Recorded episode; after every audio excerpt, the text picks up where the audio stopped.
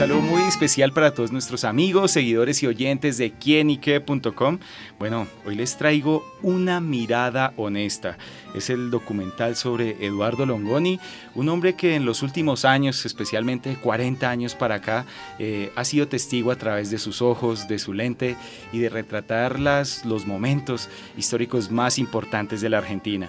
Sin duda que su vida y obra llega en esa oportunidad a las pantallas, al cine y bueno, pues hoy nos acompaña parte de, de su producción con el director Roberto Persano y el productor El Gato Martínez para hablar sobre los detalles de este documental que sin duda no se pueden perder y así también conocer una persona en la que yo sé que todos y acá en Colombia hemos visto algunas de sus fotos y también todas esas historias que hay detrás de ella. Así que bueno, Roberto, Gato, bienvenidos aquí en Ike.com. Bueno, muchísimas gracias, gracias por el espacio. La verdad que estamos muy felices, es nuestra tercera vez aquí en Colombia y la verdad que siempre nos han tratado de, primera en esta patria, así que estamos muy felices de estar acá, así que gracias por la invitación. siempre bienvenidos. Muchas gracias, totalmente de acuerdo con, con Gato, felices de estar acá, poder presentar la película, este, nada, y un país tan, tan bello y con tantos vínculos en común con Argentina, así que contentos. Bueno, pues sin duda esta es una gran película que tendremos la oportunidad de ver. Y antes de conocer más allá la producción, hablemos un poquito quién es Eduardo Longoni y por qué ha sido tan representativo para la historia y la cultura argentina. Bueno, Eduardo es uno de los fotógrafos contemporáneos más importantes, como bien decías. Hace 40 años que viene registrando momentos claves en la historia argentina. Él empezó muy joven, allá por el 77, con 77, 78, con 19 años, y fue uno de los primeros fotógrafos que retrató las madres de Plaza de Mayo en las rondas en plena dictadura, ¿no? cuando nadie quería jugarse a, mostrarlas. Bueno, la cámara Eduardo estuvo siempre ahí. Y eran esas fotos que le permitieron a las madres darse a conocer en el exterior y conocer su lucha. ¿no? Eh, fue el fotógrafo que acompañó y registró el juicio de las juntas militares. Ahora que hace poquito hubo una película argentina en 1985 que registra todo ese proceso. Bueno, eh, muchas de las fotos, de las imágenes que aparecen ahí son fotos de Eduardo, que ahí estuvo también registrando ese histórico juicio. Y después tiene fotos eh, icónicas eh, que trascienden también lo, político. Quizás este, la que seguramente todos tienen en presente es el gol de la mano de Dios, el gol de Diego a los ingleses en el 86. Bueno, eso también este, detrás de esa cámara estaba la, mirada de, de Eduardo Mori. Claro. Bueno, porque salió justamente la idea, o en el caso de ustedes, eh, tomar la vida de él y poderla retratar en esta película? Nosotros lo que nos pasa muchas veces es que tenemos películas que se van concatenando una tras de otra, como si fuese una gran cadena y son eslabones.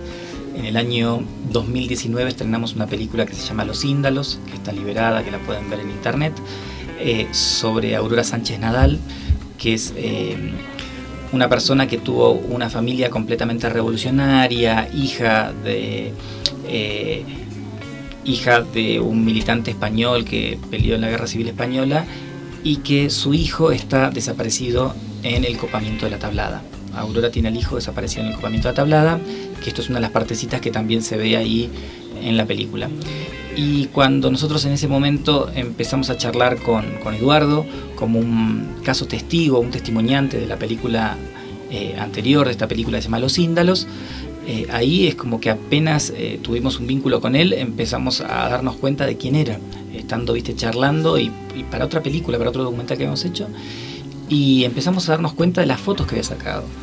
Y era muy, muy loco porque él nos iba mostrando eh, las fotografías así en papel y nosotros decíamos, pero pará, esta también la sacaste vos y esta también la sacaste vos. Entonces era como que había una persona atrás de, todas esas fotos que era la misma y que tenía como una mirada muy precisa y también un costado que hacía que él siempre había estado en ese momento, ¿viste? Eran momentos eh, icónicos en nuestra historia y teníamos su lente, su mirada para poder retratarlos, capturarlos y hacerlos ya a cuerpo en la historia misma argentina. Eh, entonces a partir de ese momento empezó como a germinar acá este rum rum en la cabeza de, che, tenemos que hacer una película, tenemos que hacer una película. y bueno, y terminó siendo una película. ¿Y cómo fue cuando le dijeron, bueno, queremos hacer una película sobre su vida prácticamente? ¿Qué dijo él? Mira, fue interesante eso porque estaba esta idea. Y me acuerdo que dijimos, bueno, Eduardo da clases de fotografías. Y dijimos, bueno, vamos a anotarnos en un. Vamos a hacer el, taller con él para aprender un poquito y para generar un vínculo más fuerte y, proponerle, ¿no? Hacer una película. Y un día me acuerdo que me llama por teléfono y me dice, mira Roberto, este, ahora cumplo 40 años con la fotografía, me van a hacer una muestra este, en, un, museo, necesito hacer un pequeño videíto. Eh, te pido un favor, ¿sería, ¿me lo podrías dar una mano con eso? Le digo, sí, sí, no te preocupes, eh, pero hagamos una cosa, hacemos el videíto, pero hagamos una película de, tu vida. Me parece que la merita. No, ¿te parece? Bueno, juntémonos, qué sé yo, y bueno, este, él no, no, no, no, veía que su vida fuera interesante. No, pero, como, sí, como que no se tenía fe el mismo. Sí, sí, sí, ninguna falsa modestia, sino de, de, del corazón sentí eso. Así que nada, dijo, Eduardo, déjate joder. Sí, de, hecho hay una frase que nos quedó patente grabada en la cabeza que era, ¿les parece que vale la pena? Y nosotros, claro que vale la pena, hagámosla, vamos para adelante, ¿viste? Así que ahí pudimos, sí, este, empezar a pensar la película y lo, lindo, me parece, lo interesante fue trabajar en conjunto con Eduardo también. O sea, no solo que fue una película de Eduardo sobre Eduardo, sino que bueno, la trabajamos juntos desde el comienzo. Entonces muchas cosas que se pensaron se fueron pensando colectivamente.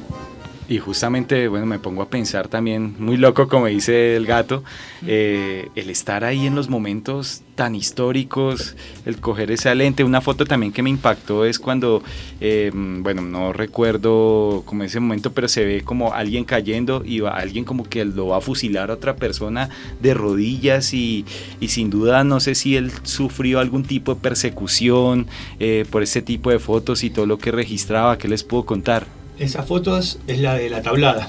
La tablada. Exactamente, que es un poco, bueno, es la historia que contaba recién Gato al comienzo, ¿no? sobre otra película. Y esa foto fue fundamental porque es, eh, ese es el momento en que estas dos personas los ve con vida por última vez. Después de esa foto desaparecen. Entonces esa foto fue la que permitió, años después, eh, reabrir la causa por la desaparición de estas, de estas personas en el componente de la tablada. Fue prueba judicial fundamental y se pudo condenar el general que, llevó adelante ese operativo. Este, y Eduardo, bueno, dice que esa foto es como la foto más importante que tomó en su vida. Quizás no sea la foto estéticamente más bella, pero sí la más importante porque, bueno, como que si toda tu, tu vida, todo tu oficio está al servicio de eh, dar la verdad y conocer la verdad y sacar la verdad a la luz, bueno, y él, lo dice en el, en el tráiler, ¿no? En el tráiler aparece que si una foto mía ayuda para resolver un crimen, no necesita nada más. Y además fue una foto que estuvo, él estaba haciendo un curso este, de fotografía con, grandes referentes de, la foto este, con Salgado. Con Salgado, que es un gran fotógrafo brasilero que la verdad que... Y dice, ese día escuchó por la radio que había un alzamiento, que había, pensó que era un alzamiento para pintar, bueno, agarró el auto, dejó el curso y se fue a, a buscar el lugar trabajaba ahí de forma freelance, y se subió, como veía que desde abajo no podía captar nada, se subió a una terraza de un vecino, le pidió subir a la terraza, esto en enero en Argentina, pleno verano, muchísimo calor, se pone en la terraza y espera a que pase algo y dice que arriba de él había un militar argentino eh, con un fusil y le dice, mira, yo tengo un FAL, tiro el fusil, ¿no? Y yo llego hasta donde están este, los, que, los terroristas ellos tienen un fal y llegan hasta acá. Así que tirate abajo porque si no te la van a, van a pegar. Este, así que quedó tirado en la terraza y esperando el momento y bueno, eso, ¿no? El, como dice Eduardo, siempre la paciencia del fotógrafo, ¿no? De tener que esperar el momento para capturarlo. Que es el microsegundo prácticamente para poder detectarlo y retratarlo. Y hablando justamente de esas fotos históricas, pues también la que conocemos mucho y ya unos temas más apasionantes de pronto, eh, bueno, esa cuando estuvo Maradona marcando el famoso La mano de Dios, esa foto también tan impresionante en el partido contra Inglaterra en el 86 y bueno, que gracias a él podemos ver ese planito perfecto ahí. ¿Cómo, cómo, cómo lo sienten ustedes como de pronto ya así el patriotismo argentino? Sí, pero, pero aparte es, es muy loco porque esa foto, si bien es deportiva y él estaba como cubriendo deportivamente el evento, ese mismo día fue un día muy político. O sea, nosotros veníamos en el Mundial anterior, en 1982, eh, había estado la guerra de Malvinas, ¿viste? Sí. Eh, y siempre hay una anécdota que cuentan que Maradona, en la arenga previa al entrar a a lo que es la cancha, a jugar este partido, le decía a sus compañeros, mirá, vamos a jugar contra la nación que, cuyo ejército mató a nuestros muchachos, a nuestros chicos de Malvinas. Acá tenemos que dejar todo, dar todo. Y, la anécdota que cuenta eh, eh, Eduardo es que ese día llega tarde al Estadio Azteca, que no encuentra un lugar bueno como para tomar una foto, que queda medio rezagado hacia lo que es un costado cerca del banderín del córner. Sí, que no es tan... Que, viste, entonces dice, pero de acá me pierdo, si entra la, pelota, o sea, si entra la pelota y toca la red, se lo perdía, viste, una cosa así y de golpe y porrazo ve, lo cuenta esto en la película, mucho mejor que yo obviamente, eh, ve una sombra que, viene, Claro, que ve una sombra que viene y de golpe empieza a, enfocar, empieza a hacer foco, empieza a disparar y era Maradona levantándose y tocando con, el puño la pelota por arriba del arquero.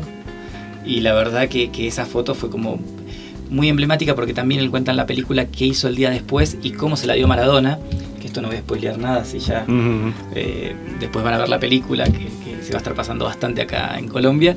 Y, entonces es como, como esto de, de, ese momento mágico, íntimo, de una foto que ha tomado una trascendencia. Total. Él la ve en murales no solo de Argentina, murales que viste que, él a veces va a hacer recorridos por Buenos Aires y saca fotos y encuentra su foto, sino que le mandaron una de Siria, creo. No, wow. nada, pero sí es una foto que trasciende ya la... Sí, sí, sí. En, en, sale hasta en los GIFs de Instagram, está retratado ese, momento. Totalmente, y, él contaba cuando fue hace poquito el bombardeo a, Siria, creo que era... Eh, sí, sí, sí, que, que, que no lo cuenta en la película, contó en, en off, en el back, que él vio esta foto puesta en un, hecho un mural en uno de los bombardeos, ¿viste? Sin duda, bueno, impresionante los ojos de ese hombre estando también en que ha retratado esos momentos históricos para, para, su nación. Y bueno, en el caso de ustedes, ¿cómo fue también todo el trabajo de producción, el sentarse con él? Y también debe ser, pues, pues mágico nomás a través de lo que ustedes me cuentan, ver todos esos archivos, coger, no sé, el storyline para la película, para armarlo. ¿Cómo fue todo ese trabajo? Un trabajo intenso pero hermoso. Digo, rescato nuevamente lo de poder trabajar en conjunto con él, cuando nos pone a, disposición su, archivo, era asombroso y esto, y cada vez buscar otra foto, esta también es tuya, y esta también. Creo que el el primer problema era, bueno, ¿qué foto dejamos afuera? ¿Cuáles ponemos? Porque la verdad que te dan ganas de, de, poner una foto atrás de otra, una voz en off, hacer un PowerPoint directamente. Este, así que no, trabajamos con esas fotos y nos parecía también interesante mostrar un poco, bueno, dar cuenta de quién es ¿no? el, hombre detrás de la cámara. Eduardo, si bien ahora este, se retiró de, la calle.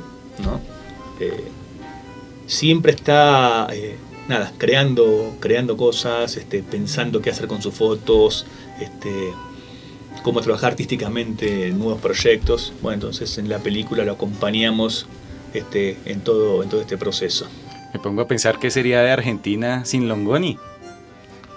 ¿Cómo lo definen ustedes? Se perdía parte importante de la historia. Sí. La verdad es eso. Claro. ¿Y cómo fueron esas sensaciones de pronto él al verla? Es el ya la primera vez que, la vio, ¿qué les dijo? Y mira, la primera vez que vio la película, la verdad que, se quedó muy contento con la película, está muy feliz con la película, la apoya, o sea... Eh, tenemos, miedo nosotros. Sí, sí, sí, sí, teníamos. que hicimos, claro. Este, porque, nada, si bien trabajamos en conjunto, nunca...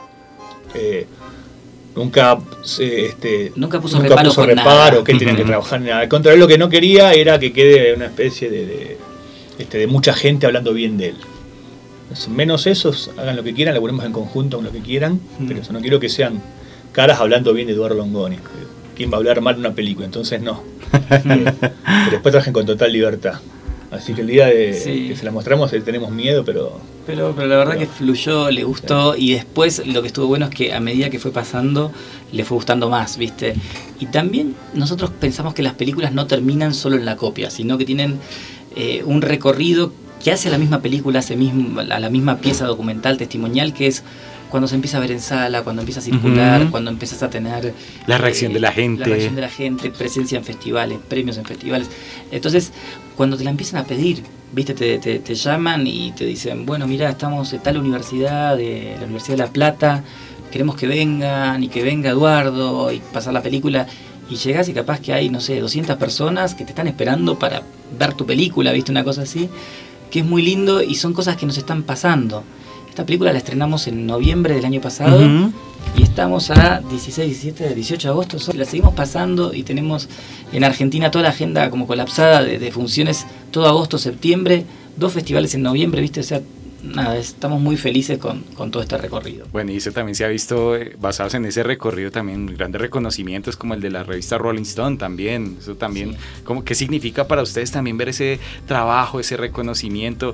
Y digamos que, bueno, vamos, vamos bien, digámoslo así.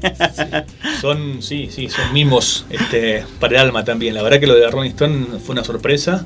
Este, y la verdad que nos llena de orgullo, sobre todo cuando ves las películas este, que están también nominadas o ternadas en esa competencia, o con referentes como Patricio Guzmán, que uno este, se, metió en el cine documental eh, viendo sus películas. Entonces, la verdad que ya con eso es como, ya ganamos, es un orgullo tremendo. Eh, eso estamos, estamos muy felices. Y ya, la película tiene un, recorrido con varios premios, varios festivales, y una de las cosas que retomo de lo que decía Roberto hace un ratito, de la selección de las fotos, la verdad que nos quedó mucho material afuera que quizás está puesto de manera efímera en la película. Van a ver eh, la película que aparecen así como flashes donde está la foto famosa de Charlie García con Mercedes Sosa, fotos de sus viajes, fotos que él hizo eh, en formato de retrato muy íntimo a Benedetti y Sábato. Entonces ahora estamos, que ayer lo hablábamos con él, estamos como crañando eh, un proyecto de, miniserie de todo ese material, viste, buscando ejes, recorridos. Longonidos.0. Eh, porque la verdad que, quedaron muchas cosas muy ricas afuera que quizás están puestas de manera medio efímera que pasan en la película, porque obviamente en algún momento tenés que hacer el, recorte. Claro. Eh, y, y en algún momento uno decide profundizar en esas fotos que son icónicas y contar todo lo que hay de la previa y articularlo con la obra en general de él, viste que dialoguen con las otras fotos. Por ejemplo, hay una secuencia muy linda, volviendo a los futboleros, ya que es una mesa medio futbolera esta.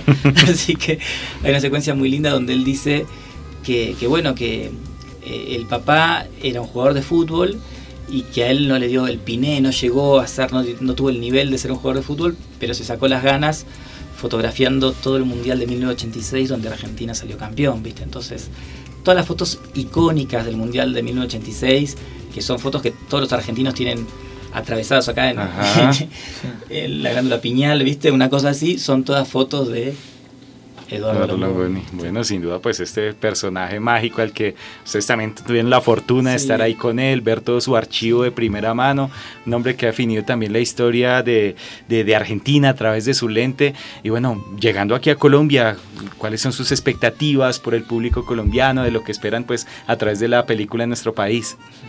Estamos súper felices de volver a estar acá.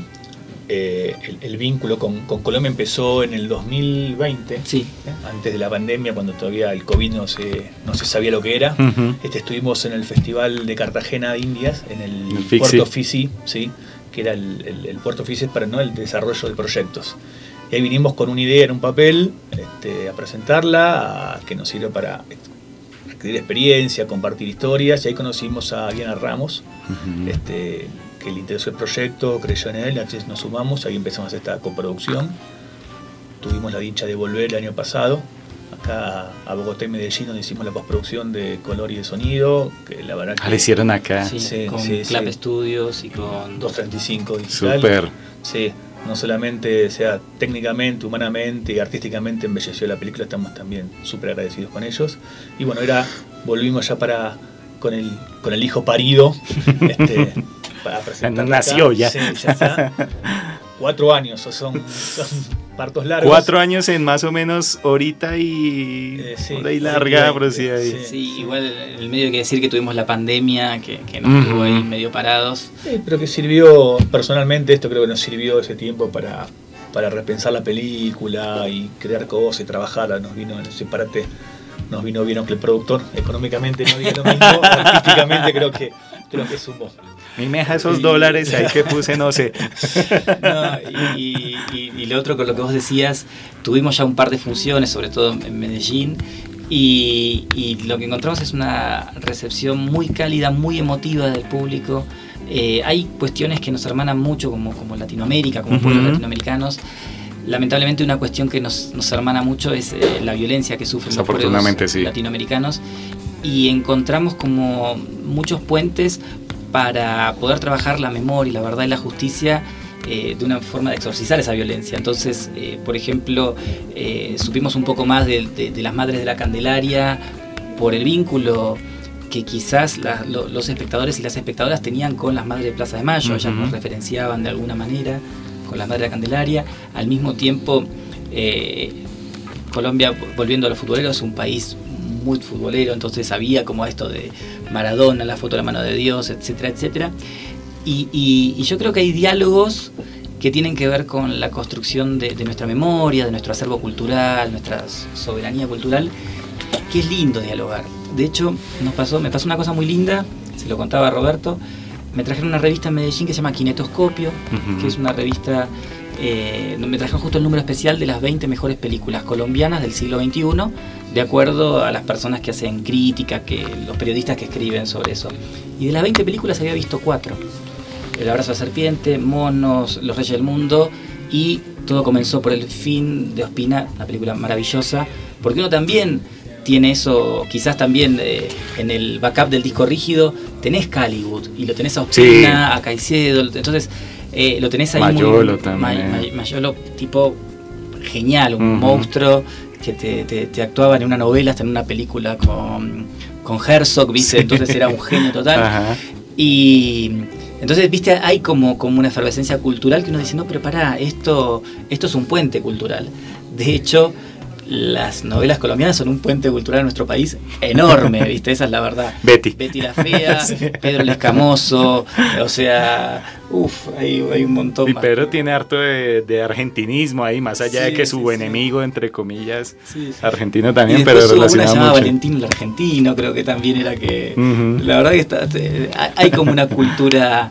Y acá yo sé que, que en Colombia se recibió mucho nuestro, de nuestra música eh, Argentina, algunas películas nuestras llegaron acá, así como de México, ¿viste? Entonces, eh, bueno, yo decía, mi novia es caleña, entonces este tema de que ella dije, somos, somos un Con razón el Calibo también. Sí, también. Somos un 50% eh, argentinos, un 50% eh, mexicanos, me decía ella culturalmente, y me reí un montón con todo eso.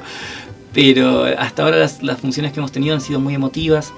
Siempre vamos en formato de conversatorio a las funciones, entonces aunque eh, quizás no estemos en la sala, nos juntamos y nos aunamos porque también es un momento de, metabolizar la película para los espectadores y las espectadoras. Sí, que no quede simplemente el hecho de ir a verla sí, sí. A para que pase. Nos sirve a ver si hay cuestiones muy como muchos argentinismos que quizás no se saben, ¿viste? Entonces, y además, perdón, lo lindo también de ver cine en el cine. Uy. Este, que en épocas de, plataformas de N coloradas este, o ver cosas en celulares se pierden está la belleza del ambiente de una sala de cine. y en este caso particular, ver las fotos de Eduardo en, pantalla grande se a apreciar más, entonces está bueno este, que ese sea un lugar de encuentro ¿no? y, que haya esos espacios. Y sí nos gusta también, como decía Gato, acompañar la feliz, porque en ese ida y vuelta después con, el público se termina de, cerrar ¿no? cada, cada película. Y más adelante, de pronto, a propósito, hablando de plataformas, ¿hay la posibilidad de llevarla eh, a las plataformas de streaming justamente? Bueno, si hay alguna plataforma escuchando y se interesa. Por favor, muchachos. Estamos, así, aceptamos ofertas, propuestas, así que. No, eh, sí, sí, sí. Después, de todas maneras, nosotros, esta es nuestra quinta película. Siempre trabajamos con documentales vinculados a la temática de la memoria y los derechos humanos. Eh, y siempre después del plazo de, exhibición, de festivalear y de alguna venta, las películas quedan liberadas. Nosotros después las liberamos ahí en, YouTube o Vimeo, porque nada, está bueno que estas historias eh, se cuenten, circulen, lleguen este, y sirvan. Nada, es un pequeño granito de arena que creemos que el cine puede servir para cambiar ciertas cosas. ¿no? Claro. Bueno, pues estamos en esta actualidad con Longón y bueno, próximos proyectos, ¿qué más se vienen y ahora en qué andan? Estamos ahí craneando algunas cositas más allá de la serie que de la idea de hacer la Longoni 2.0. este, no, también estamos con otro proyecto que tiene que ver con eh, la restitución de los carnets de socios a hinchas desaparecidos en la Argentina. Wow. Este, estamos ahí empezando a hablar con eso. hay una coordinadora de fútbol de derechos humanos que integran varios eh, hinchas de fútbol que se, se, se unaron y se está trabajando en esto. Los socios que desaparecieron durante la dictadura se le están restituyendo los carnets como manera también de devolver la identidad, ¿no? Sí, forma una dignidad y... Y aparte está de la identidad de hincha de fútbol también, porque una de las cosas que nos decían es, obviamente que quizás no se lo llevaron por ser hincha de, no sé, de Banfield, San Lorenzo, etcétera, etcétera. Pero eh, muchos de esos socios fueron dados de baja y en todo lo que es la legislación argentina, vos para que te den de baja de un club de fútbol tenés que o dejar de pagar la cuota o, estar muerto, creo que son esas dos, dos, dos variables, claro. Y acá eh, entonces quedaba como ese vínculo y se cambió la legislación argentina para las asociaciones civiles por esto, porque se agregó la figura del detenido desaparecido. Entonces, la idea de la restitución del carnet es decir, esta persona, si hubiese estado vivo, hubiese traído a sus hijos, sus nietos, y es muy probable que, sigan con la misma, ¿viste? Es muy eh, familiar esto, de, por lo menos en Argentina es muy familiar esto, ¿viste? Mi, mi, papá es de San Lorenzo, mi abuelo es de San Lorenzo, yo soy de San Lorenzo, mi hija es de San Lorenzo, entonces es como que hay un recorrido ahí fuerte y dicen, bueno, acá qué pasó, o sea, nos están sacando una parte de nuestra identidad, que es nuestra identidad quizás más futbolera y todo, pero tiene que ver con que hasta en eso el plan genocida, eh, el plan sistemático de los genocidas de la última dictadura militar tuvo que ver con eso, ¿viste? Con, no, no, están, ¿viste? El famoso frase de este dictador Jorge Rafael Videla que decía, no están ni muertos ni vivos, están desaparecidos, ¿viste? Entonces esa nebulosa que queda ahí dando vuelta. Pero bueno, ese es un proyecto que estamos aunando por un lado la, corriente que venimos trabajando. y que es un tema, o por lo menos que personalmente, yo que me considero futbolero, eh, no se ha tenido como en cuenta. Entonces es como mirar esa, esa raíz hacia ello y pues sin duda muy interesante y desde ya deseándoles éxitos también de, desde acá que todo salga y pues bueno muchachos siempre la invitación, recordamos a todos nuestros oyentes para que vayan y vean una mirada honesta al documental sobre Eduardo Longoni que yo sé que ustedes han visto especialmente fotos de la selección argentina, la famosa foto del gol de la mano de Dios de Diego Armando, Ahí van a conocer mucho más al protagonista y al hombre que estuvo detrás de esa icónica imagen. Así que bueno, pues Roberto. Queríamos decir dos cositas. Primero agradecer la, gestión de prensa de nuestro jefe de prensa, acá de Ricardo, por un lado. Y no nos queremos olvidar, porque a, todos los colombianos y colombianas que quieran ir a ver la película mientras esté en cartel acá eh, en, Medellín, en Bogotá y en otras ciudades que están hablando, que, que vayan a nuestro Instagram, que es arroba una mirada honesta Ahí publicamos diariamente los espacios donde la estamos proyectando. Mientras estemos acá, la vamos a ir acompañando a la película. Así que eso. Bueno amigos, ya saben, ahí están las redes sociales de la película para que vayan, la miren. Y bueno, pues eh, Roberto de Gato, gracias por estar con nosotros acá en clinica.com. Muchas gracias, gracias, gracias por el espacio. Saludos.